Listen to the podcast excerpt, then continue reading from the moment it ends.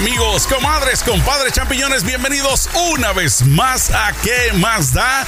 Estamos iniciando una nueva etapa, una nueva aventura que estoy seguro que les va a encantar, les va a gustar, los va a electrificar porque, damas y caballeros, champiñones, el tema en el que nos vamos ahora a, profundizar, a meter, a nadar de alguna manera, pues se trata de nada más y nada menos de tema para gente adulta. Vamos a hablar acerca de el sexo. Y por supuesto que para eso tengo a la que será de hoy en adelante mi compañera de fórmula. Es un gusto para mí, damas y caballeros, presentársela y la tienen para ustedes que nos ven a través de YouTube a la doctora Miriam Valvela. Doctora, me da un gusto recibirla, por supuesto, y un fuerte aplauso y gracias por estar acompañándome de hoy en adelante en esta aventura que se llama ¿Qué más da?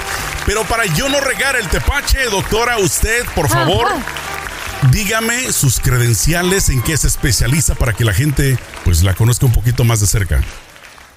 Ok, bueno, entre todo, mil gracias. Es un placer estar aquí. O sea, yo disfruto mi tópico, ¿sí? Yo soy doctora en psicología. Mi área de especialidad es psicología social, pero con modificación de conducta en salud sexual. Es decir, que yo abarco todo lo que sea sexo para que sea del bueno, ¿verdad? Del bueno. Sí, tengo experiencia en muchas radios, he estado en las cadenas más importantes y para mí, oye, es un gustazo estar contigo en este programa que estoy segura ser divertido. Bueno, para ustedes que no la conocen, que nos ven y nos escuchan a través de las diferentes plataformas en otras partes del mundo y en otras partes de Estados Unidos, que no es Los Ángeles, la doctora Miriam Malvel es súper, súper reconocida aquí en el sur de California y lo más importante, doctora, que pues estaremos respondiéndole a la pregunta a todos ustedes que yo sé que tienen muchas dudas y que a veces, doctora, ¿por qué el tabú existe todavía en nuestra comunidad? Eh, por más que he tratado de indagar anteriormente, pues viendo las formas directas en las que la gente pueda tocar estos temas, aún así como que nos cuesta a los hispanos, noto yo, un poquito más hablar acerca de la sexualidad.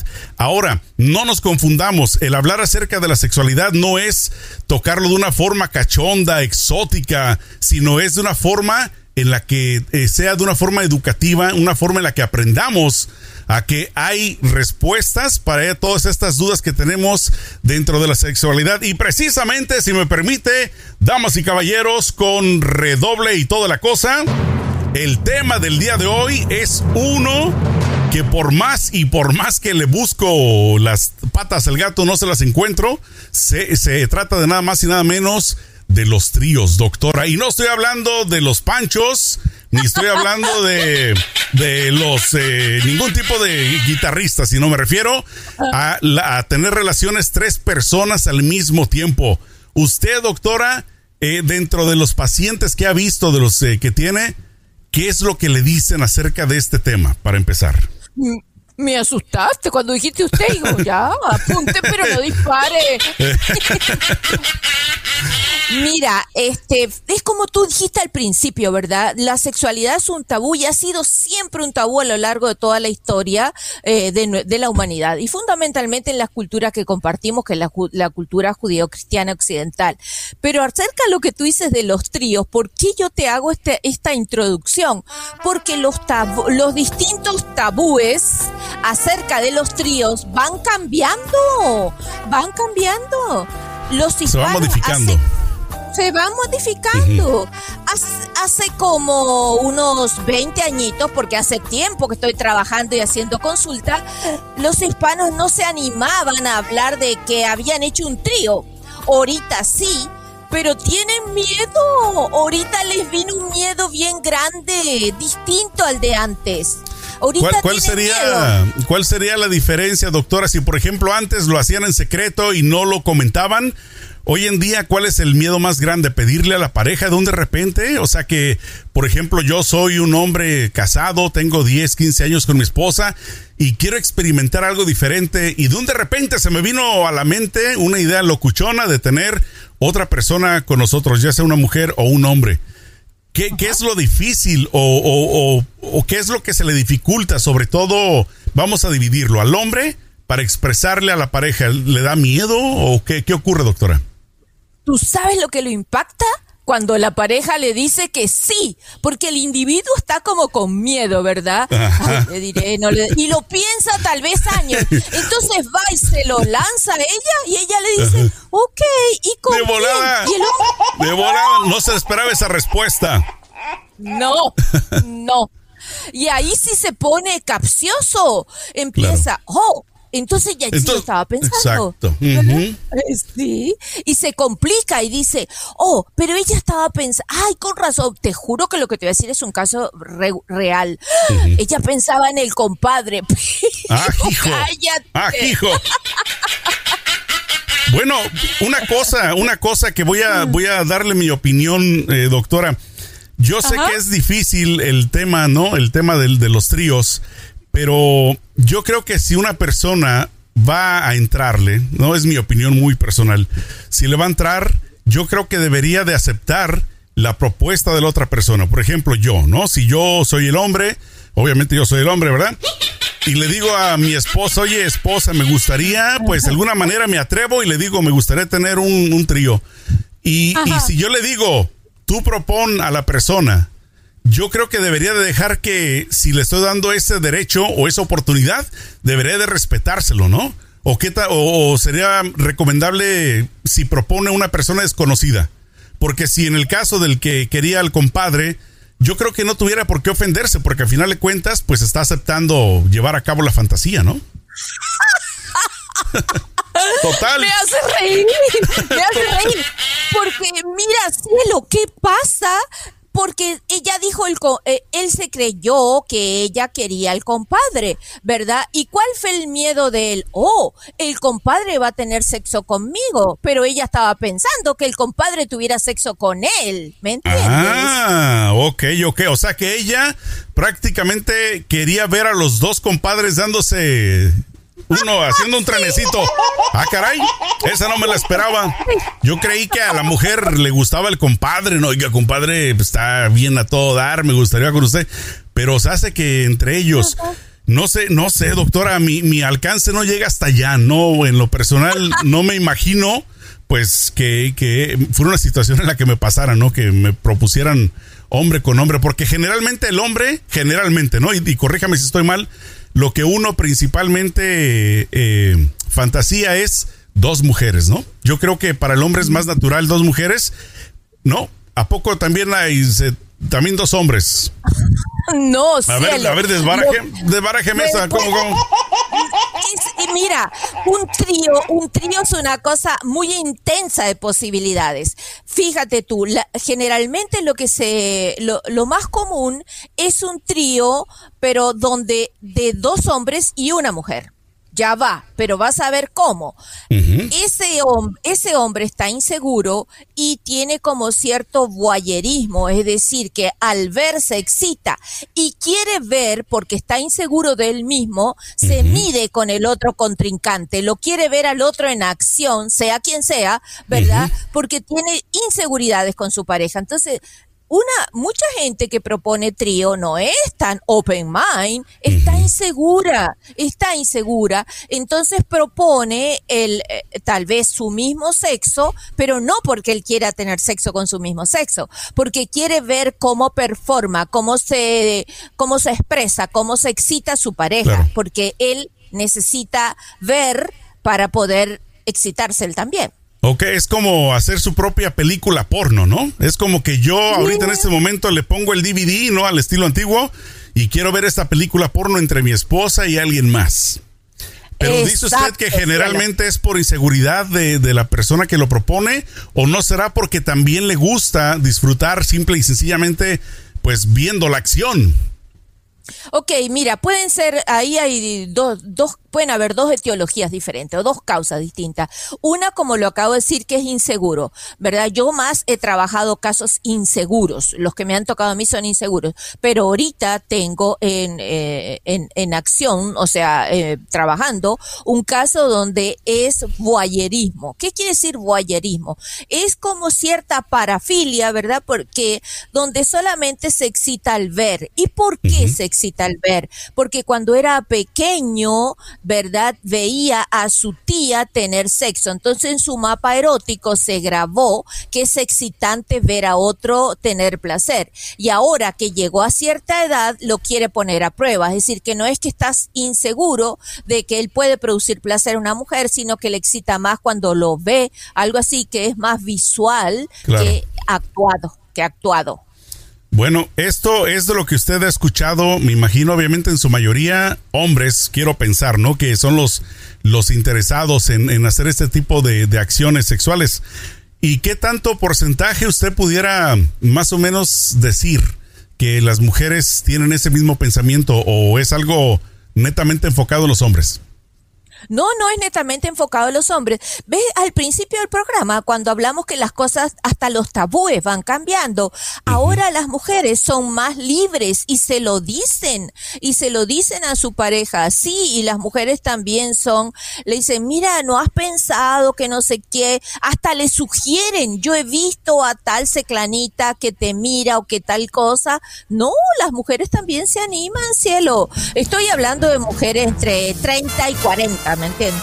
Una, yo tengo una duda, ¿eh? Porque también hay que, hay que conocer, yo creo, a la pareja, porque también, ¿cuántas veces no pudiera ser una trampita? No, que la esposa diga, oye, mi amor, ¿no te gustaría tener un trío con mi amiga fulanita? Oh, sí, tu amiga está buenísima, no vamos a entrarle. Desgraciado, sabía que te gustaba. No, o sea, ¿cómo saber, doctora? ¿Cómo saber que no le están metiendo una trampa a uno para de esa forma saber responder? Porque sinceramente es difícil, ¿eh? es difícil, eh, como repito, por lo menos, obviamente yo al ser hombre, como que lo escucho más entre los hombres, ese tipo de, situaciones, pero entre mujeres yo la verdad no recuerdo haber escuchado y conozco a muchas, muchas mujeres eh, con las que he trabajado y nunca recuerdo haber escuchado que la mujer sea la que propone esto, sino que siempre, siempre y generalmente los hombres. Entonces, ¿cómo, cómo identificar, doctora, si es cierto lo que me está pidiendo mi pareja? Ya sea hombre o mujer, pero para ver si no me están metiendo una, una sentadilla, una, una, una zancadilla. Mira, cielo, una cosa, eh, te, tengo que contestar una cosa distinta. Una cosa que yo he disfrutado con todo lo que yo he aprendido, que cuando tú hablas de sexo, ves a la gente desnuda por dentro. Tú te acabas de descubrir en algo tremendo. No más no diga, doctora. No más no vaya a decir, porque si no ya sabe. A ver, cuénteme, no me importa, no me importa. Desembuche, usted desembuche. De apechito me pongo cuál es el problema. A ver. No, no es el problema. Fíjate que se ve que tú has sido fiel durante mucho tiempo, mucho tiempo, porque tú dijiste una cosa con los hombres que yo hablo, ¿qué quiere decir que no te has involucrado con otras mujeres en este tópico tan profundo por, como para que te manifiesten eso. Pero déjame decirte que la realidad desde que usted se casó, ahorita ha cambiado. Las mujeres sí quieren tener tríos, ¿oíste? Y sí puede ah. ser un Sí. Sí, la sigo escuchando.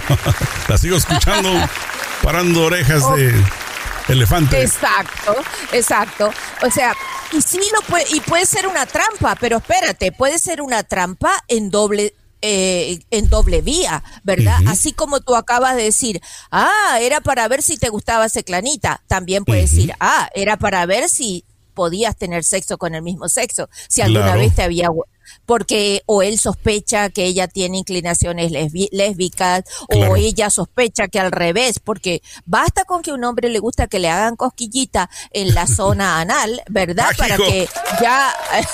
ah, hijo, ok. Para que de repente quiera experimentar, que tenga la curiosidad el prejuicio te, a la mujer lo lleva a pensar, ay doctora, yo quiero saber si mi esposo es gay. ¿Por qué? Ay, porque le gusta que le haga cosquillita no sé dónde. No cielo. El oscurito. ¿Quieres saber si le gustan los hombres? Pues hágale la prueba del dedín. De un de repente, si lo disfruta, quién sabe. No, no es cierto, no se crea doctora. Pero bueno, sí es, es un tema que inclusive a mí en lo personal, eh, pues me es difícil de, de, de tocarlo no por el hecho de que sea algo que yo no pueda platicar, sino porque simple y sencillamente creo yo eh, y usted corríjame si estoy bien o estoy mal, pero yo creo que lo primordial para vida de poder entrar en ese tipo de cuestiones sería conocer muy bien a la pareja. Creo yo que sería importante pues tener algún tipo o, tener una comunicación muy abierta para poder ver si verdaderamente está hablando en serio o no, si verdaderamente tiene el interés o no. Y también es otro el tema, el tener la mente muy abierta, pues para llevarlo a cabo, porque eh, no, no todo es color eh, de rosas, ¿no? Porque he escuchado también situaciones donde lo llevan a cabo y he escuchado situaciones positivas donde mejora la relación, donde se llevan mejor, donde X, y he escuchado también lo opuesto. ¿Usted cuál cree que es en su mayoría el resultado después de llevar un trío? ¿Que se lleven mejor o que se lleven peor? lo opuesto, se llevan peor. ¿Por qué, cielo? ¿Por qué? Porque hay un factor que no lo consideraron. Son todas las consecuencias colaterales que esa situación desarrolla. Es decir, el del trío es ya alguien que posee una información de ellos y lo puede compartir. O se lo dijeron a alguien. Es decir, la cantidad de personas que ahora tiene esa información, ¿me entiendes? Y las culpas que se empiezan a echar, a, eh, a echar uno encima del otro. No porque a ti te gustó, porque fuiste tú. O, pues suponte tú que tienen un trío con una dos mujeres y un hombre, ¿verdad? Entonces empieza la esposa, eh, me llama, pide consulta y dice, no, porque él me convenció. Yo te dije que no, que era si tú quisieras. No, porque, ay Dios mío, y ahí salen a relucir unas culpas y esa pareja se volvió nada nada. Vamos a suponer que es un hombre, ¿verdad? El que, el que se introdujo en la relación. Ella empieza con el reproche, ¿verdad? Pero por, yo me sentí mal porque fíjate, por culpa tuya yo me sentí como violada y ahora ya no me interesa, me gusta más tener con otro hombre. ¿Listo? Claro. O sea, el, el riesgo más grande es que no se miden las consecuencias posteriores, ¿verdad? Eso es lo más importante. No, no, será porque no lo hablan, doctora? ¿No cree, no sé si se ayudara de algo?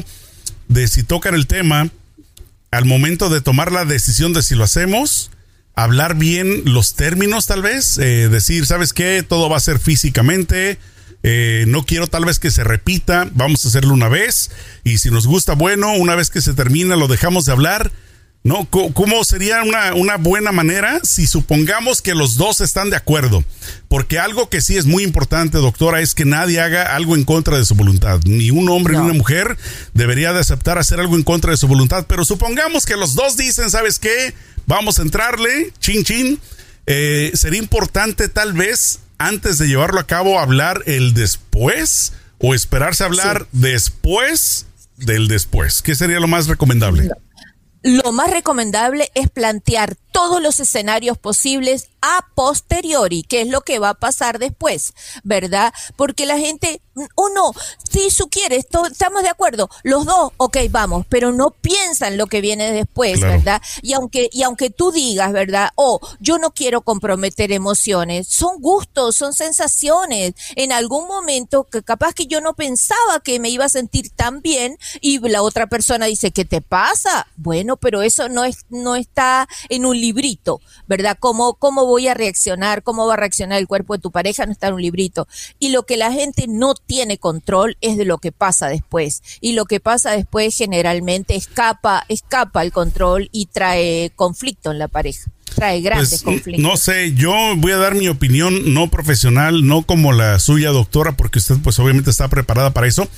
Lo que yo recomendaría sinceramente es uno, como lo dije, primeramente, pues que acepten los dos, ¿no? Estar de acuerdo. Número dos, que verdaderamente los dos lo deseen, ¿no? Que, o sea, porque también si ella o él lo va a hacer porque para complacer a mi pareja, siento yo que pues ahí le falta un poquito, ¿no? Le falta un, un penny para el dólar. Pero sin embargo, si los dos dicen, ¿sabes qué? Lo vamos a hacer, los dos tenemos ganas, tú escoges o yo escojo, o planean el que se van a un bar o que se van de vacaciones o algo, yo creo que es importante aceptar el después, en el sentido de que estén preparados mentalmente para si le gustó a mi pareja, si lo disfrutó, si estuvo contenta o contento en el momento, pues tienes que respetar eso, tienes que de alguna manera, eh, pues tú ya sabías a lo que te estabas metiendo, entonces yo creo que los reproches no deberían de venir después de, repito, una vez que ya los dos se pusieron de acuerdo. Pero bueno, esa es mi opinión, doctora. No sé usted crea que estoy bien o estoy mal en ese sentido es, es bien difícil de controlar porque, como te digo, no son eh, peras y zapatos que sumo, son emociones, ¿verdad? Yo sí, yo sí he, tenido casos donde han, parejas donde han decidido, ¿verdad? Antes de hacerlo, venir a consulta. Sí, o sea, han, han, decidido tener consejería. ¿Y sabes lo que ha pasado? que, ha, que, ha, que han salido las reales motivaciones que estaban llevando a eso, ¿verdad? Entonces se dieron cuenta que la hubieran regado, que la hubieran empeorado, que hubieran tenido un conflicto si lo hubieran hecho, que primero había que resolver otras cosas, porque si no estaban llevando el, estaban eh, poniendo más actores en el problema, pero que el problema continuaba. Eh, yo pensé que iba a decir, no, cuando vienen conmigo me dicen, doctora, queremos que usted sea testigo. queremos que usted, sea la tercera persona. Mínimo, si no participa, que nos vea. ¿Sabe qué me hizo recordar una ley que no sé si sea cierta o sea falsa? Lo, leí hace un tiempo de que en X lugar de Colombia, supuestamente, ¿eh? corríjanme mis cuates de Colombia si es cierto o es falso. No recuerdo en qué lugar de Colombia, pero supuestamente es una ley antigua donde era obligatorio que la mamá de la novia estuviera presente la primera noche eh, para la relación sexual. Eh, ahora sí que la primerita noche ella tiene el derecho de estar presente. Se me hacía muy rara esa ley, no sé si será cierto o será falso, pero bueno, pues es, es interesante, ¿no? Porque hay tanta cosa en la antigüedad, ¿no? Que uno se entera hoy en día que piensa uno que hoy en día lo ha visto todo, pero pues en el tiempo de Gomorra, como Gomorra y Somorra, pues ya sabía todo esto y hasta mucho más, ¿no? Así es de que es, es interesante. Pero bueno, ¿qué me iba a decir, doctora? Honestamente, mira, yo he leído mucho, pero me superaste con lo de Colombia, ¿oíste? Oh, no, yo no lo, tengo que ser bien sincera, eso no lo había leído. Ya mismo me pongo a buscar y a ver si encuentro a alguien que Si la encuentro, si la encuentro se la busco, se la, se la, busco y se la encuentro, se la voy a mandar, ya va a ver para que lo leí por ahí. Pero sí. Ajá. Bueno. Sí, no, me imagino. Entonces, pues yo creo que eh, por hoy, pues me imagino que sería bueno dejarla hasta aquí, porque honestamente, tela de dónde cortar siempre va a haber mucho en el tema de la sexualidad. Y por supuesto que vamos también a habilitar una línea telefónica para ustedes, amigos, comadres champiñones, para que nos manden sus mensajes de voz, sus preguntas para la doctora porque como repito, de hoy en adelante estará presente con nosotros aquí en ¿Qué más da? para responderle algunas de las dudas, pero por supuesto, lo que sí es mucho más recomendable es ir en persona y verla para ustedes que viven en el sur de California, en el área de Los Ángeles más precisamente, pues bueno, ella va a estar disponible también para atenderlos, pero también para ustedes que estén en otras partes del mundo, no importa de dónde, doctora también puede verlos, ¿no? A través de la videollamada y todo eso. Así es, así lo hacemos de hace mucho tiempo también. Bueno, pues cuídense mucho. Gracias, doctora. Nos vemos entonces la próxima semana con otro tema candente. Aquí en Que Más Cuídense mucho y échenle mucho peligro.